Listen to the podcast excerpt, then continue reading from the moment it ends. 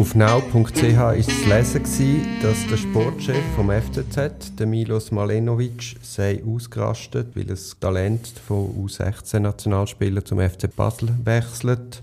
Er hat ihm gesagt, verpiss dich und hat vor ihm auf den Boden gespeuzt. Ist das ein Delikt, jemandem auf den Boden speuzen? Wenn man mal davon ausgeht, dass die Mitteilung stimmt. Das überrascht mich aber gerade ein bisschen. Also jemand anspeuzen ist, glaube ich, eine Tätlichkeit oder kann eine Tätlichkeit sein.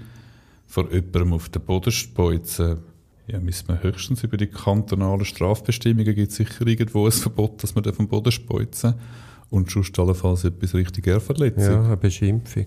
Ja, also ich hätte von dem sowieso nie erfahren, wenn der FCZ nicht eine Medienmitteilung rausgelassen hätte. Eben, das wäre jetzt meine nächste Frage gewesen. Wie hättest du reagiert? Sagen wir, es wird in Online-Medien etwas kolportiert, wo du der Meinung bist, es stimmt nicht. Dann würdest du wahrscheinlich nicht für deinen Klienten eine Medienmitteilung rauslassen, sondern würdest schauen, dass das gelöscht wird. Also gelöscht ist sie gerade geworden, oder? Es ist gelöscht worden, ja. Ich weiß nicht genau, wie die Streuung war, ob es schon viele Kommentare gehabt auf dem now.ch-Artikel, bevor er gelöscht worden ist. Wie relevant das war. Vom Gefühl her, ich würde sagen, es hat es eigentlich eher grösser gemacht und es hat mehr Publikum erreicht und es ist prominenter geworden, als wenn man einfach hindurch versucht hat, Lösung durchzusetzen. Mhm. Das fällt mir sowieso jetzt neuerdings beim FCZ ein bisschen auf, dass wenn man wieder sehr viel Unruhe ist. Ich meine, der Vorgänger von Malenovic war eigentlich in den Medien nicht präsent. Gewesen. Das, der hat still hinten seine Arbeit gemacht. Zum Glück sind wir ein StPO-Podcast und kein FCZ-Podcast. Sonst würde ich ja nicht da hocken und ich tue mich da jegliches Kommentars verweigern. Hast du sicher Verständnis du, dafür? Du weißt, ich bin auch verleumdet worden. Nach dem letzten Podcast, wo ich ja GC-Hymne zu deinen Ehren abgespielt habe. Ich war am Freitag am Apero und dann habe ich gefragt, wo du gehst, ein Derby? Und er gesagt, ja sicher, ich gehe jedes Derby. Und dann hat es geheißen, ja, aber du bist ja GC-Fan. Und dann habe ich, wie kommen wir auf die Idee? Ja, ich habe ja GC-Hymne abgespielt. Also ich werde das nie mehr machen. Jetzt kommst du endlich mal ein Kompliment über und kannst es nicht annehmen. also Gregi, gehen wir zu unserer Kernkompetenz. Also gehen wir einfach zu dem, wo wir darüber reden, ob es unsere Kernkompetenz ist. Das frage ich mich tagtäglich, wenn ich mich da durch äh, meine Mandate kämpfe. Wieso hast du heute einen schlechten Tag, oder was ist? Nein, aber es ist halt, ja, also unser Beruf ist schon viel, viel Frustration und weniger Lichtblick. Das ist ein bisschen die masochistische Ader, die wir Strafverteidigerinnen und Strafverteidiger offenbar haben, dass wir uns das Teilweise fühlt es sich an, als ob man uns das antönt. Also die Frustrationstoleranz ist schon eine wichtige Tugend, die wir mitbringen müssen.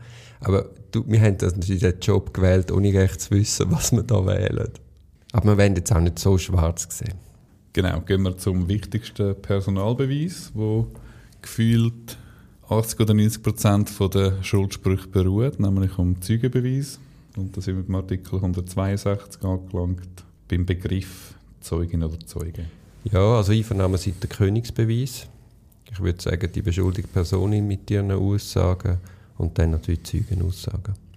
Genau, ich habe da mal von Legalis das PDF vom Artikel 162 auf ChatGPT hochgeladen und ChatGPT gebeten, dass ich fünf Sätze zusammenzufassen, das Dokument. Und ChatGPT meint, das Dokument erläutert Artikel 162 der Schweizerischen Strafprozessordnung, der sich mit der Rolle und Definition von Zeugen in Strafverfahren beschäftigt. Es unterscheidet zwischen materiellen und formellen Zeugenbegriffen und betont die Bedeutung von Zeugenaussagen für die Aufklärung von Fällen. Zudem werden rechtliche Rahmenbedingungen für die Zulassung von Zeugenaussagen und die prozedurale Behandlung von Zeugen diskutiert – es hebt die Wichtigkeit der prozeduralen Klarheit und rechtlichen Präzision für die Fairness und Integrität des Strafjustizprozesses hervor. Schließlich behandelt es auch die Anforderungen an Zeugen wie Wahrheitspflicht und den Ausschluss bestimmter Personen als Zeugen aufgrund von Beteiligung oder Interessenskonflikten. Das ist jetzt sehr technisch. Absolut, völlig nicht brauchbar. Aber völlig nicht brauchbar. Es ist ja schon so, also ChatGPT ist gut für Zusammenfassungen oder für Übersetzungen, aber so wirklich für juristische Knochenarbeit ist es noch nicht zu brauchen. Ich finde es noch gut, wenn es so einen Bundesgerichtsentscheid zusammenfasst, aber dann sagen, subsumier das, ist noch sehr schwierig. Also man muss viel Wissen haben, um nachher mit diesen Ergebnissen zu arbeiten. Ja, es gibt da so ein neues Paper, das heißt Better Call ChatGPT, relativ beeindruckende Schlussfolgerungen hat, erhebliche Zeitersparnis, gerade bei den grossen Kanzleien mit ihren Juniors, wo man dann massiv kann, ähm, Arbeitsstunden einsparen kann, wenn es gerade um Zusammenfassen geht, um eine Recherche. Dort äh, geht das mit sieben Meilenstiefeln voran und Mhm. was heute noch nicht ist, wird morgen sein. Ja, das ist schon klar, das ist schon klar. Also Zeuge ist man, wenn, man, wenn kein Anhaltspunkt besteht, dass man in strafrechtlich relevanter Art und Weise an, an dieser Sache beteiligt ist, wo man einem will befragen Also man darf nicht beteiligt sein, man muss potenziell können der Aufklärung von der Tat dienende Aussagen machen und man ist nicht Auskunftsperson. Jetzt gerade Auskunftsperson, die Frage an dich, wann würde man jetzt eine Person als Auskunftsperson befragen und nicht als Zeuge? Ja, wenn die äh, Voraussetzungen von der Auskunftsperson in Artikel Ja, ja, aber nicht so 178 technisch. Ja, ja. Okay, aber wenn in dem Moment, wo du einen minimalen Verdacht hast, dass der Zeuge sich strafrechtlich relevant verhalten haben, würdest du ihn als Auskunftsperson befragen. Richtig. Dann nicht Zeugnis ablegen können Leute unter 15 Jahren, das ist dann im 163er und eben dann der 178er, wo wir später auf das zu reden kommen. Wie ist es mit Kronzeugen in der Schweizer Strafprozessordnung? Gibt es nicht. Wie würdest du jetzt sagen, im Zusammenhang mit dem abgekürzten Verfahren, ist das nicht auch eine Art der Kronzeugenregelung, wo man, also unter Kronzeug verstehe ich jetzt eine Person, die eigentlich beschuldigte Person ist, mit der Behörde zusammenarbeitet und darum milder bestraft wird oder gar nicht? Genau, also insofern eben keine Zeugin oder kein Zeuge, wie wir es jetzt heute wollen besprechen sondern jemand, der eigentlich sozusagen einen Sack kann zumachen mit seinen Aussagen.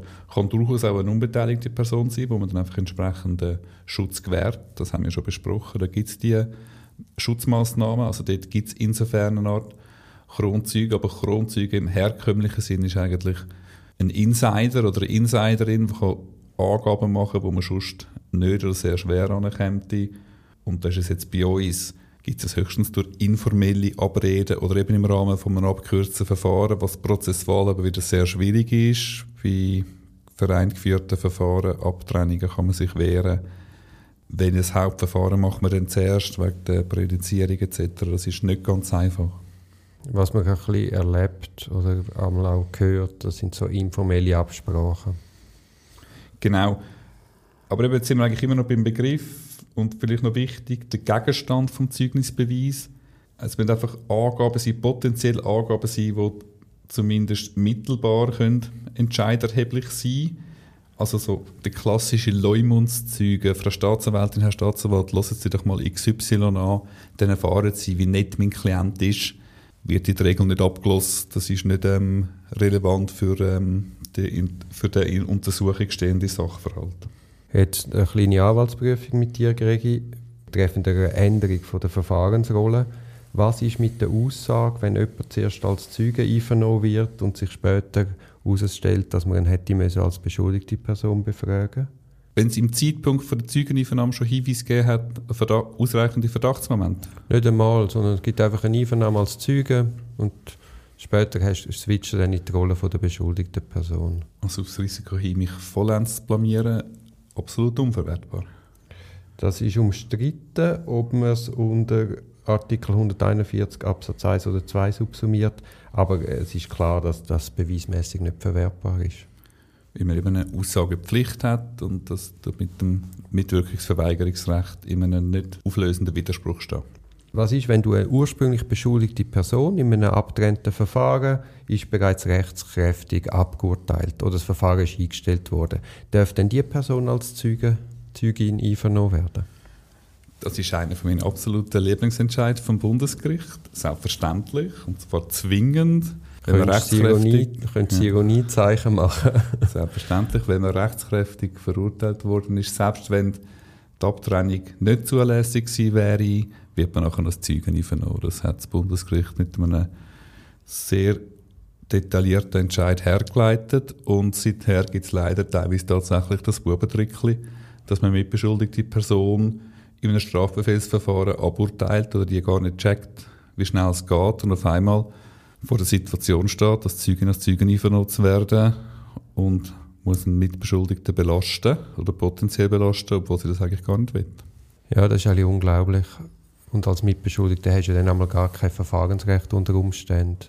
Zum Beispiel, weil die Abtrennung gar nicht mitteilt wird oder eben einem Strafbefehl, hast du ja gar kein Parteirecht. Das ist ein Entscheid, den ich einfach nicht verstehe. Nein, das verstehe ich nicht. Und das ist auch weißt, vor dem Fairness-Prinzip. Und das ist so eine Aufforderung, umgehen ein bisschen die StPO. Das war, glaube ich, mit dem Artikel 162. Jetzt, äh, du merkst schon, die FCZ umtreibt mich momentan ein bisschen. Leider ist jetzt der Bo zum Mainz gewechselt, zum zweitletzten von der Bundesliga. Hast, du freust dich wahrscheinlich? Duri, mach doch eine neue Podcast-Serie auf mit der Nina und redet den lieben langen Tag über den FCZ. ich tue mich dem sehr gerne entziehen. Meinst du, Bruno Berner um GC-Spiel bringen? Meinst du, Bruno Berner ist noch lange Trainer bei GC? Mit jedem Besitzerwechsel gibt es in der Regel neue Dynamik, neue Vorstellungen. Der Posten steht sicher zur Diskussion auf Ende Saison, ja. Ich habe gehört, dass der Wiki im Gespräch sei. Ja, man Wegen, hört noch viel Namen. Ja, ja, aber das, das fände ich ein Hammertrainer. Zeidler? Ja, ja. Ja, ich hoffe alles nicht. Ich hoffe es alles nicht. Gut, also bleiben wir der StPO treu. Ich wünsche dir ein schönes Wochenende. Das ist ein Podcast aus der Reihe Auf dem Weg als Anwältin. Ich hoffe, der Podcast hat dir gefallen. Für mehr Podcasts schau doch auf meiner Homepage www.duribonin zusammengeschrieben.ch. Viel Spaß beim Entdecken von weiteren Podcasts.